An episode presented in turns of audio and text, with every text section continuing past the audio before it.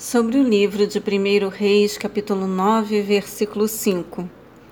Então firmarei para sempre teu trono e tua realeza sobre Israel, como prometi a Davi teu pai, declarando: Jamais te faltará um descendente sobre o trono de Israel. Análise.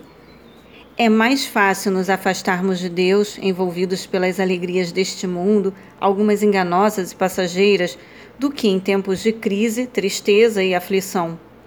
Por isso, o Senhor sublinha a Salomão esse conselho e a importância da prudência e da obediência à aliança estabelecida, a fim de que o rei e seu povo possam experimentar suas bênçãos e não as suas maldições. Essa palavra franca e assertiva era fundamental à medida que o reino de Salomão crescia com todo o êxito, riqueza e glamour ingredientes perigosos de prosperidade que sempre trazem um forte potencial de relaxamento quanto ao padrão de vida exortado pela palavra de Deus e, portanto, quebra da aliança. Deuteronômio capítulo 8, do versículo 12 ao 14, também versículo 17.